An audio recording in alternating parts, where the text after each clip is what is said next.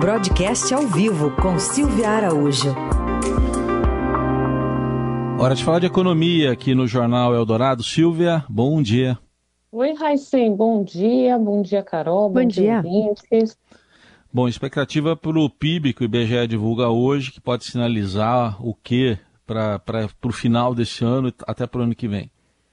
Pois é, daqui a pouquinho, né, Raíssen, às 9 horas da manhã, o IBGE divulga o PIB do terceiro trimestre do ano, que compreende aí os meses de julho a setembro, e a expectativa é de um número razoável, Raíssen pelo que o pessoal do Projeções Broadcast apurou com o mercado financeiro, o crescimento desse trimestre deve ficar em torno de 0,6%, um pouquinho mais ou um pouquinho menos do que isso. Isso está na mediana das expectativas. Mas o que, que a gente vai ter aí? Como a gente já teve um bom desempenho no primeiro e no segundo trimestre do ano, bom desempenho falando em relação a isso que a gente vai ter aí em torno de 0,6. A gente lembra que no primeiro trimestre do ano a gente teve um crescimento de 1% do PIB, né? E no segundo trimestre também a gente teve um crescimento de 1%, foi 1,2%, se eu não me engano. Então, com esses com esses números que já temos do primeiro, do segundo trimestre, mais a composição desse do terceiro trimestre, está arrumando sim para aquele número próximo de 2,7, 2,8 de crescimento para o produto interno bruto no fechamento desse ano de 2022. Nesse trimestre que foi encerrado no mês de setembro, o que, que a gente deve ver? Deve ver um pouco de serviços puxando essa modesta alta aí do crescimento econômico nesse período. E isso também, Raíssa, Carol e ouvintes, deve acontecer um pouco no quarto trimestre. Então, serviços também deve puxar um pouquinho esse crescimento o, do quarto trimestre, que no cômputo geral vai levar a essa expansão de 2,7 a 2,8 nesse ano. A gente lembra aqui que no quarto trimestre sempre tem um impulso a mais né, no varejo e no serviço,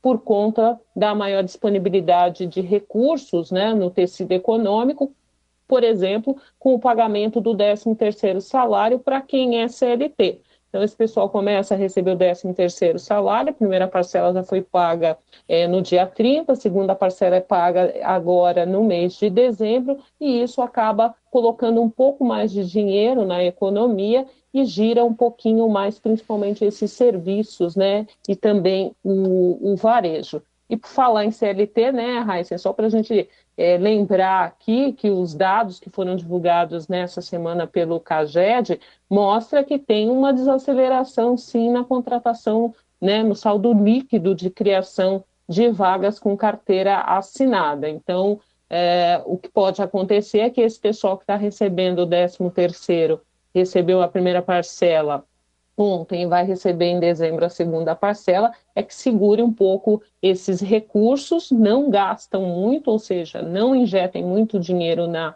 na economia, e aí o crescimento do PIB no final do ano deve repetir aí esse, esse no quarto trimestre, eu digo, deve repetir esse número aí do terceiro trimestre, algo em torno de 0,6, 0,7%. Não tem um crescimento muito forte contratado para o último trimestre do ano.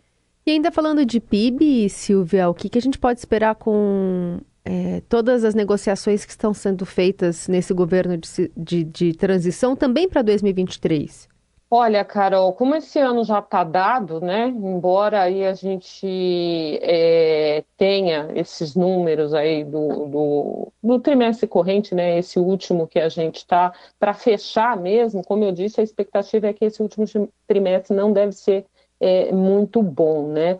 O Focus, aquela pesquisa que o Banco Central faz com os agentes financeiros, está mostrando para o ano que vem um crescimento de 0,70%, né? Então permanece isso, um crescimento para 2023 menor do que 1%. Mas como a gente já conversou bastante aqui no jornal, esse crescimento ele vem mais, nesse momento, nessa expectativa vem mais, por um, uma questão estatística, que é o carrego que você vai ter desse crescimento de 2,8% em 2022, você carrega uma parte disso estatisticamente para o PIB do ano que vem, Então, esse 0,70 projetado no Focus é mais essa questão estatística do que um crescimento é, de fato, né?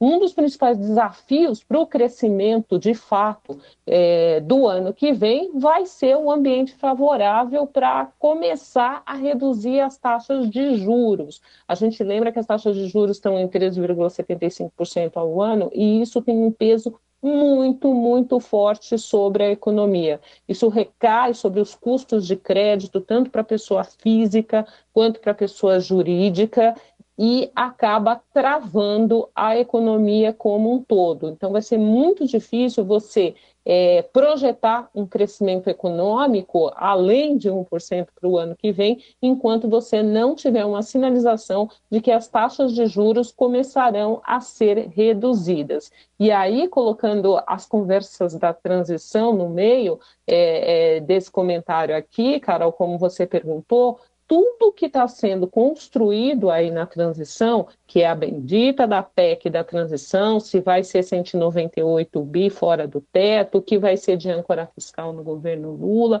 enquanto isso não tiver definido, vai ser difícil projetar um crescimento para o ano que vem.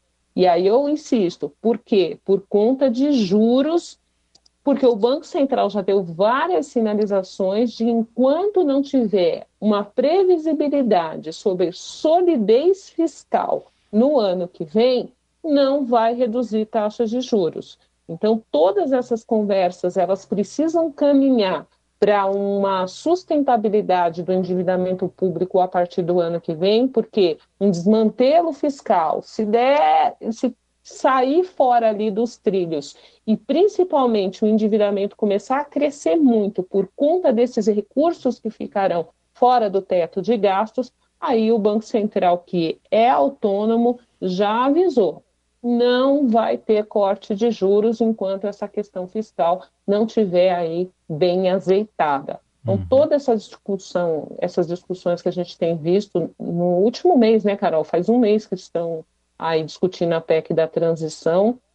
O desfecho disso vai ser bem importante para que os juros comecem a cair no ano que vem, em algum momento, e a partir desse momento, sim, é, o setor produtivo do país começa a pensar é, mais em investimentos, porque tudo isso requer captação de recursos. E enquanto a Selic está em 13,75% ao ano, é muito difícil você financiar o crescimento da economia brasileira como um todo. Tá aí a Silvia Araújo conosco mais uma vez falando de economia e ela volta na terça, que é o Jornal Eldorado. Obrigado, Silvia. Até terça. Até lá.